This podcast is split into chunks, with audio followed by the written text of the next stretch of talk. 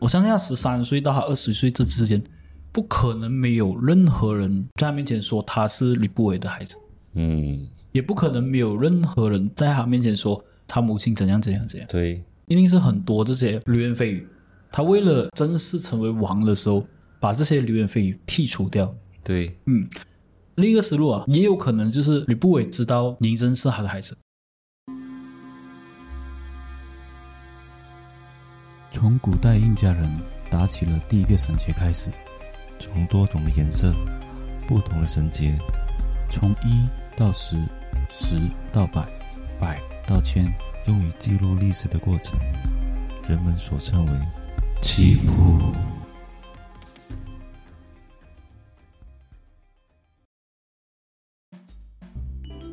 Hello，我是主持人 Roger，大家好，我是主持人二人。欢迎收听起起步步。那人，今天我们要讲这个故事是前两季我也是埋了很多坑，就是关于这个人物，因为我也是有一直提到这个人物。嗯，而这个人物呢，算是所有的从在中国啦，算是中国所有的开始，就是有他，然后就成为真正的统一。对，其实他传闻有他想扩充到西域嘛，嗯，对，是可是很可惜的，他也是算是早死的一个人，短命啊，短命的一个人，对对，短命种。那这个人物是谁呢？就是我们的嬴政秦始皇。那要讲秦始皇嬴政之前呢，我们就要讲他的背后的雄大的基础。嗯，才奠定了他这一个秦王。对，嗯，那这个人物是谁呢？这个人物其实要提到是他的父亲，就是嬴异人，他的爷爷是叫做秦昭王，爸爸的太子叫做嬴柱。但是嬴异人的母亲是不被嬴柱宠爱的，所以他在很小的时候就送去了赵国做世子。嗯，那这边就要讲到另外一个人，嗯他叫做吕不韦。吕不韦他原本是一个经商的，做买卖。当时候经过赵国的时候，就来到了汉丹，然后就有遇到隐逸人嘛，然后觉得诶，这个隐逸人他过来这边做世子，应该是有一些可以赚钱的方法的。他想说，如果用它来赚钱的话，可能是一个很好的一个想法。当时他是讲想呢，他是想说，如果把它包装到很好的话啦，这样他就有可能当成继承者嘛。嗯，他当成继承者过后，那我就会受益。那吕不韦他是讲接近隐逸人呢，他先用一笔钱，然后让他去参加各种的活动，然后再用这些事迹告诉了华阳夫人的姐姐。他跟他姐姐讲说：“你看现在隐逸人哦，他也很贤达，他给他一个很好的包装，就是他很上进，然后再用华阳夫人姐姐的嘴告诉华阳夫人，他就是用这样子的方法让华阳夫人喜欢隐逸人。”嗯所以呢，他就想说，好，那他想要把他当做自己的那个儿子，嗯因为当时候如果真的是要当儿子的话，只需要去跟皇帝讲，嗯然后过过继给华阳夫人，他就是他的儿子了，他就跟他的生母是没有任何关系了的。啊，对，所以他这个包装算是很成功。他为了以后的那个铺路呢，他也利用那个华阳夫人去跟嬴柱说要立嬴异人为嫡系，所以这时候他也有了一个比较好的后台。嗯好，其实我觉得华阳夫人主要是她希望她去世了，死了是有人安葬嘛，就是有人带孝，嗯，嗯，我觉得吕不韦他会用这一个方式去说说华阳夫人会比较对多。，因为他没有孩子嘛。对对对，其实吕不韦他算是一个深谋远虑的人，嗯，再加上他做很多的备用，为了要跟这个隐逸人巩固他的那一个关系，嗯他就把他身边的一个妾室给了隐逸人。嗯，嗯，其实有传言是讲说，他这妾室在给隐逸人的时候是已经怀孕了。哦，嗯，这是传言呐、对， t v 的那个以前很出名的那个，你有看啊？那个叫什长么？春给啊，啊，青春期，青春期，它里面也有一些很搞笑的事情啊，就好像吕不韦为了拿那个嬴政回来，嗯然后他们就有做，他们去争取一个叫做和氏璧的东西。和氏璧其实传言上和氏璧它是一个完美无瑕的一个议员，那个是 TVB 的剧情啊，它跟这个真正和氏璧的故事是完全没有关系的。然后他们就是把这个和氏璧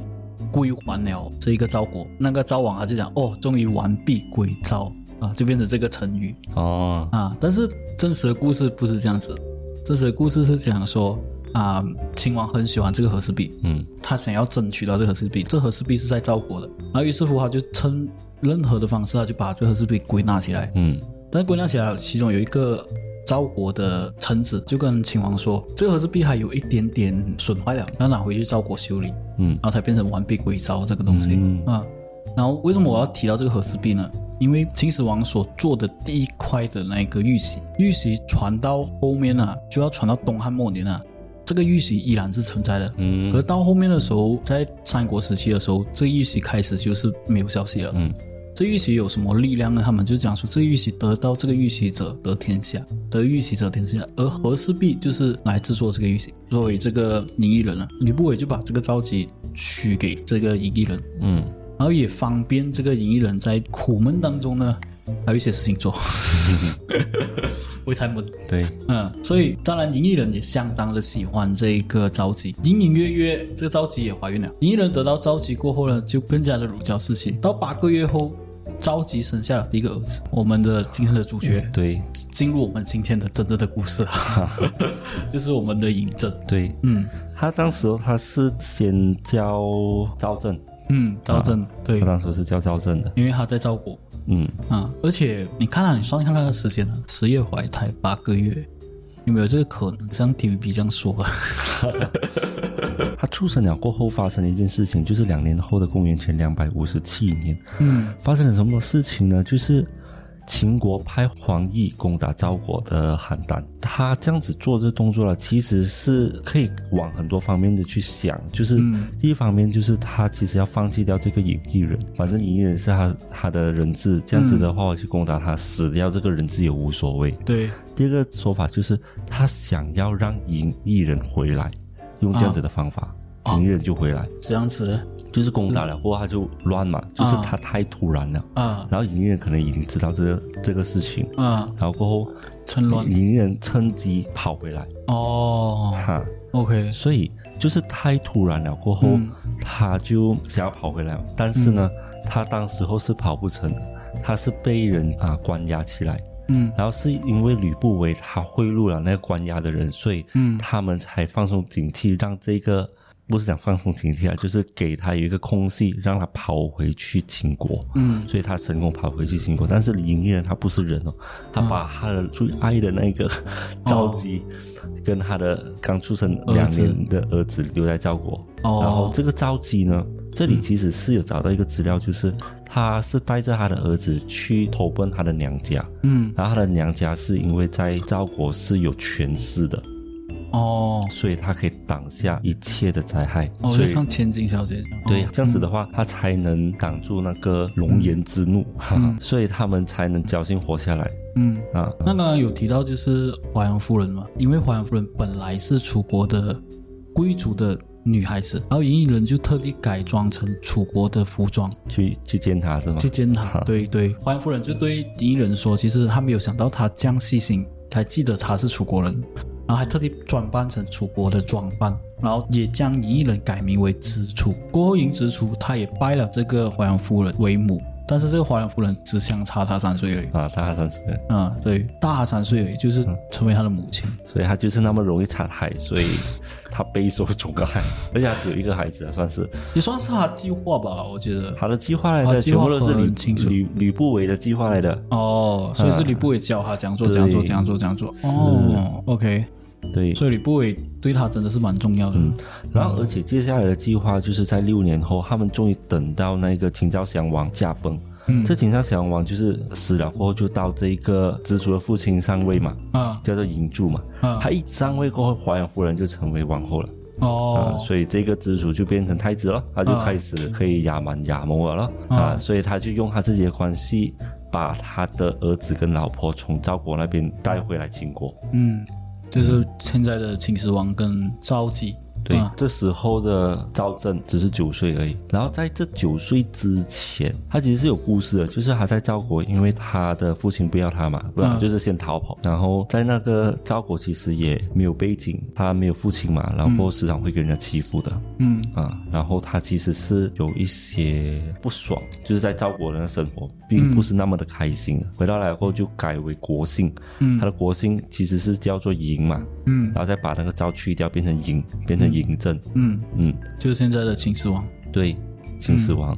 所以当他的父亲变成太子了过后，他自己的那个身份也一样被拉高了，嗯就是当做是接班人这样子培养。嗯嗯，到了公元前二四九年，没有想到就是守孝一年后的嬴柱正式继位过后，仅仅三天就病 发了。其实我觉得这个。这个会不会是呃，以阴谋论啊，又在以阴阴谋论来讲啦，会不会是 就是吕不韦的阴谋论，对对对，会不会是吕不韦他做了一些东西？我觉得是，哦我觉觉得得有可能，因为有可能这样顺的哇。因为你看啊，他假如说嬴柱啊做温脚了啦，嗯他真的是成为王秦王啊，过后他做温脚跟的话，嗯，他还会不会立支出为太子啊？会不会立支出为王？对，如果他作文的话，可能不会，嗯，因为还有二其十多中个都孩子是啊。不是他最疼的，对对，其中只是一个 K 家的身份，嗯，嗯，所以会不会是吕不韦或者是直楚去想的东西？我觉得是吕不韦，嗯因为知足他以我找出来的资料啦，嗯，他是一个很比较没废有的人呢，啊比较没有这种就是心机人，没有心机，他他是只是喜欢玩乐而已，嗯。嗯，像赵王这样子的，嗯，就是像我之前讲的，为什么国与国之间要给一些狮子过去？对，其实他们提供的就是他提供他玩乐的了，荒淫无度也好，给他喜欢玩、喜欢赌博也好，喜欢什么也好，就是给他一个兴趣，然后让他不能停，嗯，让他对无暇管政。对，所以很快啊，其实他的父亲死了过后，就到那个子主上位嘛，嗯，他一上位的时候，那个年份是公元前两百四十七年，嗯他就是因为他的迷乱的生活，嗯导致他的经血元气大伤。经血元气大伤过后呢，他只是上上位四年过后他就中风死了，哦然后就轮到他的儿子上位。其实他们真正要推上位就是嬴政，嗯他要推嬴政上去。嗯，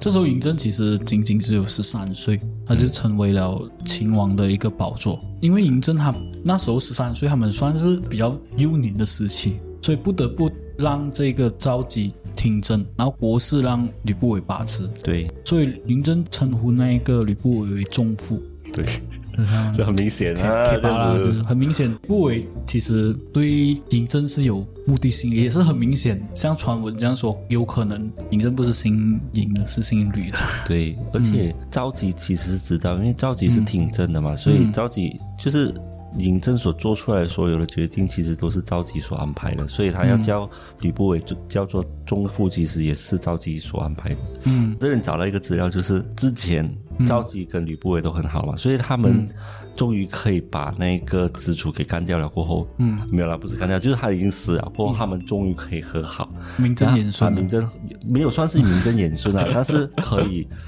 可以平命一点啊啊，然后就开始走在一起咯。嗯，啊，但是他又不想把这样的事情给伤风败俗的事情啊传出去，传出去，所以他就要想要制止这一个、这个事情发嗯生。但是赵姬在他的讲述上，他是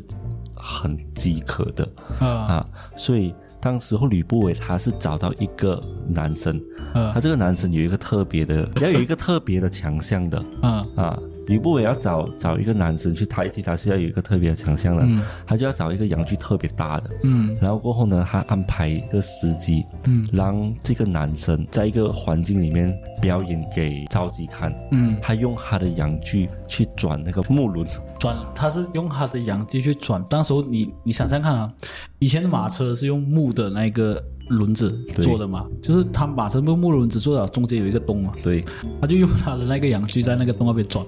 对其实这个画面啊，你有看那个玉蒲团吗？啊，玉蒲团里面有一个女的演员，她是把那个她的阳具这边转了啊，她就把那个东西呈现在那一边，证明她是很很强的一个人。OK，对。啊，然后这个男生是谁呢？这个男生叫做嫪毐，嗯所以赵姬一看到过后啊，他对他非常有兴趣，嗯，所以其实情《寻秦记》啊，里面的有一个 character 演嫪毐嘛，就一开始他一直跟古天乐做针对、做针对、做针对了，过后他到后面的时候他就断了一只手，嗯他废了一只手啦，就用另一只手来就是练功，然后他就成为了嫪毐，然后他就去侍奉赵姬，那个是以前演《唐三藏》那个，哦，他做的时候我就想，嗯，他不是演《唐三藏》，他演演嫪毐，嗯，好像有点不对，是，好像有点不 对。但是呢，这个嫪毐还要进宫嘛，嗯还要进宫去服侍太后，但是他们有一个有一个过程的，就是不是所有人都可以进宫的，你必须要严格做宦官，你才可对以进宫了嘛。对，所以当时候他就污蔑了这个嫪毐，他有一个服罪之嫌，他们就把他给抓了，过后、再让赵姬去安排贿赂他们、刑罚的这个人员，啊就是让他们放过这个嫪毐，然后暗中。讲说，OK，他已经是服刑结束了，过后把他这个人送去那个赵姬的身边服侍他赵姬，哦所以他们每一天每一夜都是在那边会玩。不会会不会太长啊？只剪一小 段，功能好像也是不能用了，那我也不知 哦，让我不懂啊。OK，然后还是要剪中间那段了，把它 接回去。赵姬可能都不 要了，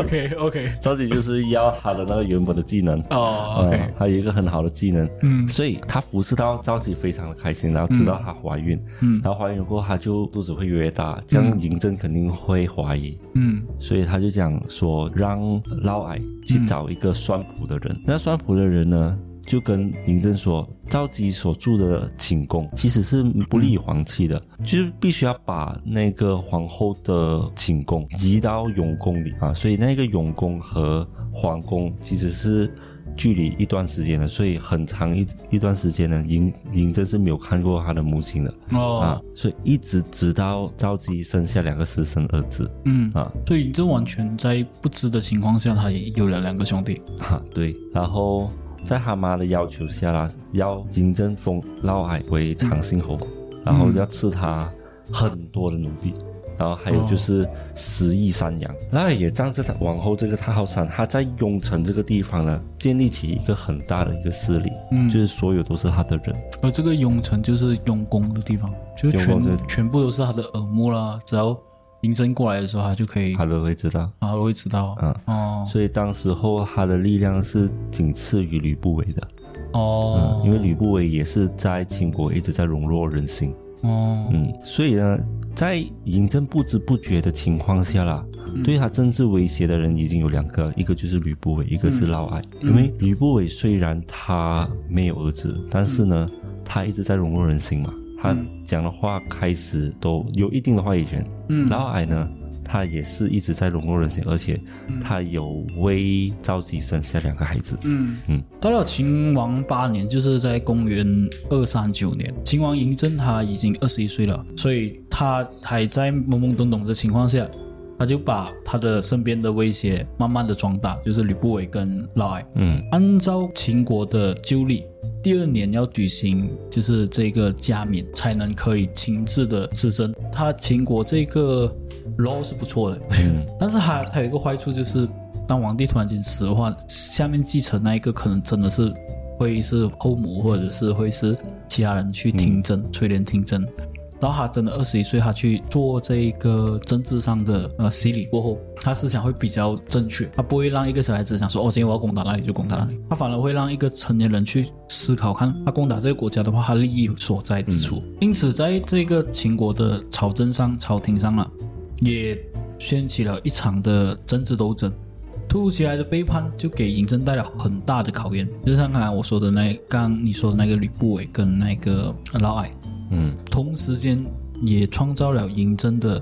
这一个政治的经验累积，因为他可以掌握自己的命运的机会了嘛。他的堂弟长安君陈交就是率领军队去攻打赵国，但是途中呢，他就把这些军队呢投降于赵国。其实我觉得这个长安君应该是觉得他的大势已去了，就是秦王嬴政真的二十一岁，真的成为了秦王，没有得改变了这个事实，嗯所以他就想办法利用别的国家去帮他变成一个秦王，嗯，所以他才会投靠这个赵国。对那时候那个赵国应该是四大，对，然后过了一年后，那个太后跟嫪毐的奸情就被揭发。嗯讲揭发的呢，是因为嫪毐他有一次的时候喝醉了，他就在喝醉的时候就跟一个大臣吵架，然后吵架后就讲说我是秦王的家父，你敢跟我斗嘴，你难道有眼无珠？然后这个大臣就把这件事情告诉嬴政，嗯，就讲说哦，这个人讲说他是你的家父哦，嗯，然后嬴政就听到这个消息，他也没有去做进一步的动作，他只是让人家去调查这件事情，嗯然后发现到原来这个嫪毐这几年来嗯呢，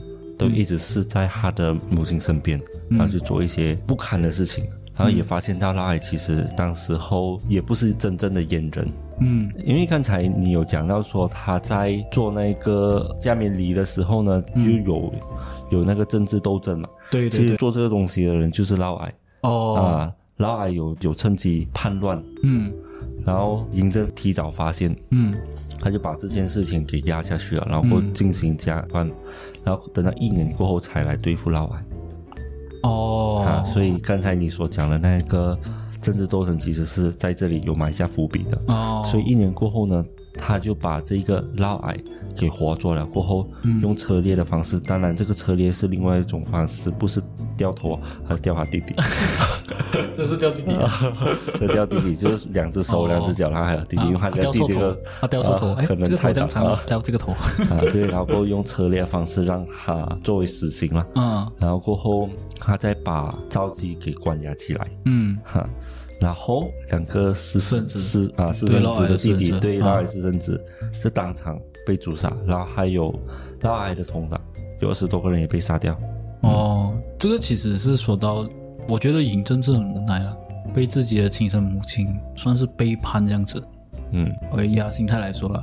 就是你找 K K K 啊，当然你找了也要通知我一声，我也是帮你好掩护。那但是你的 K K 啊再来反对我，也要趁机把我这一个职位去做一个取代，因为小也他是大嘛，嗯难不免他以后会不会为了他两个私生子要做亲王对，来威胁到我？对，是我吧？觉得有一个可能性就是吕不韦发现已经控制不了嬴政了，因为一开始的时候他们是想要用嬴政来当做他们的棋子嘛，对，所以他可以干掉任何人。对然后发现到现在嬴政二十一岁了过后，嗯，他有自己的独立思想，而且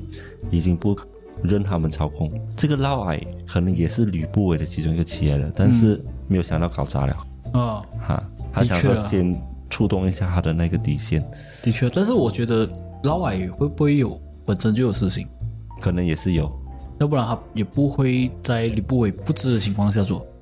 嗯，我比较倾向于可能老海是想说，怕一天嬴政去世啊，过后他又可以名正言顺，或者是用什么方式将他这个私生子变成正统，嗯，对，然后让他私生子上位。嗯，嗯，因为毕竟太后的自己的孩子嘛。其实嬴政他这一次，人家会讲他很残忍，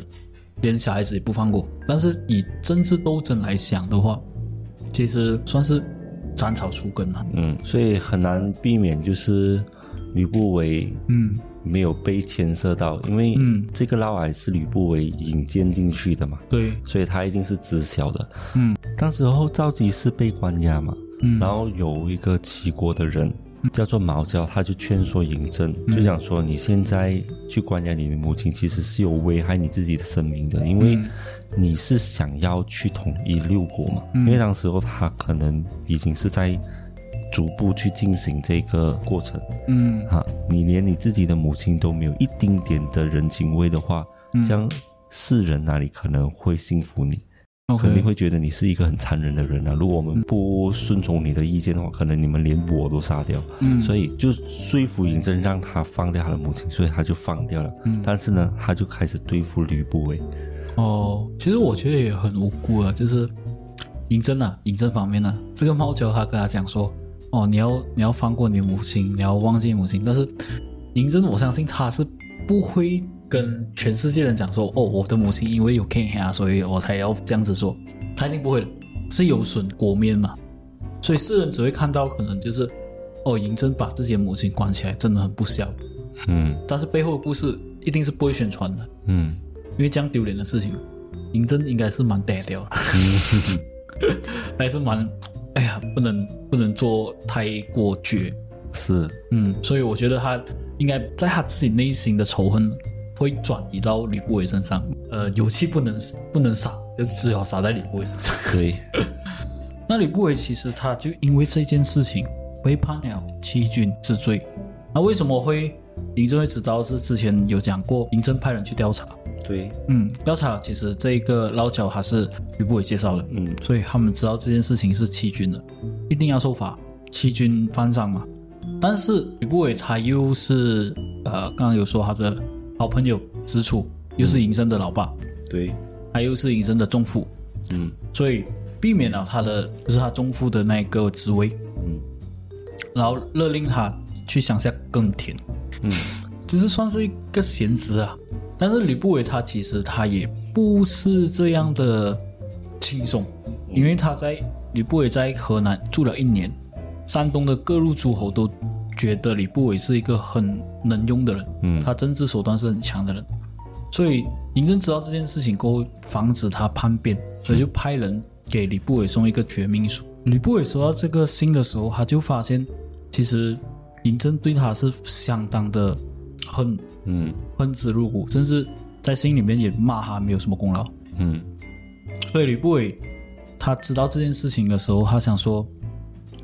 假如自己是呃嬴政的神父，嗯嬴政变成这样的话，也不会放过自己，就算他是他嬴政的神父。嗯像传闻这样子，他是你这说，我觉得这个要剖析一点，就是嬴政知不知道吕不韦是不是他的生父，或者是有没有传言一直传吕不韦是他的生父，所以才对嬴政才会对吕不韦这么的恨。嗯因为什么呢？假如吕不韦真实吕不韦是他生父的话，他做这个秦王也做的不真啊。对，因为他根本都不是秦国人，对，就算吕不韦不是他的生父也好，他避免这个谣言，他也会置吕不韦为死。对，所以吕不韦本身其实他知道这个东西，嗯，你看他他他知道他被被这个嬴政派去巴蜀过后了，其实他差不隐多要约死他了就已经先到他会要死了，对，甚至他嬴政在给他一封书信，叫他去那个西蜀养老，他也知道就算他养老，他也不会养到很好，嗯所以他怕受了这些苦难，他就决定自尽，嗯嗯，他就死了咯。他就死了。所以你看啊，嬴政他只需要用一年的时间，他就把刚才我们所说的对他政治有威胁的人全部一次过杀了完，嗯，连那个私生子，两个私生子也杀了，而且他的他用的方法是名正言顺的，对，他是非常的厉害啦。所以如果他真的是吕不韦的儿子的话，毋毋庸置疑啊，嗯，换换个方式讲啊，他的那个叫做什么？人家讲说他收风的那个网络啊，嗯，也是很强， 对。就他查一下就知道前因后果。对他哦，为什么会有吞并六国的想法？其实就是因为他没有办法再停下去啊了，他就是越算越不行，就是一直都在往这条路一直走下去嘛。嗯，啊，所以他就是一步一步咯把整个中国统一起来。嗯啊，其实我觉得他的性格上是真的是作为一个被父亲抛弃的一个孩子来说，他从小就被抛弃了嘛。就是他回到秦国，他回到秦国的时候，那时候还是十三岁嘛，嗯他也是不习惯那一个那一个地方，嗯，不习惯那个地方，再加上很多人的那种冷眼啊、小话冷语，对嗯我相信他十三岁到他二十岁这之间，不可能没有任何人在在面前，在他面前说他是吕不韦的孩子，嗯，也不可能没有任何人在他面前说他母亲怎样怎样怎样，对，一定是有人在他面前，一定是很多这些流言蜚啊语，流言蜚语。他为了就是在他正式成为王的时候，把这些流言蜚语剔除掉。对，嗯，另一个思路啊，另一个思路啊，也有可能就是吕不韦知道嬴政是他的孩子，比如说啦，真的是他的孩子啊，吕不韦知道嬴政是他的孩子，他为了他的孩子能够走得更长远，嗯因为他也知道，只要这样下去也是名不正言不顺，对，所以他就知道，嗯，也有可能，嗯，有就这个很大的一个可能呢，就是以前人会比较信仰香火要持续下去，多对过自己的性命。对对，嗯，所以他就想说，嗯，可能他的香火就可以做皇帝的话，这样他为什么还不能去世？是啊，嗯，他就成功了哦。是然后我们也大家都认为他是他的儿子哦。对。那其实这一个就是讲到嬴政他为什么会想要统一六国，他的思想为什么会这样子？其实我们嬴政还有很长的故事啊，到后面的时候是到他怎样去统一六国，嗯，这个只是他的统一六国的一个萌起。喜欢我节目的话呢，欢迎你继续收听哦，感谢你们收听，拜拜拜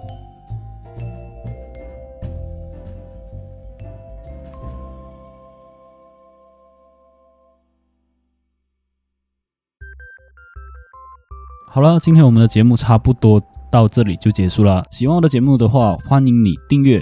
点赞、分享。留言。那如果有你们想听的人物，也可以在以下评论给我们哦，或者有一些人物的资料也可以投稿给我们。那我们是非常欢迎你们投稿的。喜欢我们的节目的话，欢迎你去各大平台 Apple Podcasts、KKBox、Spotify，还有 First Story。感谢你的收听，拜拜拜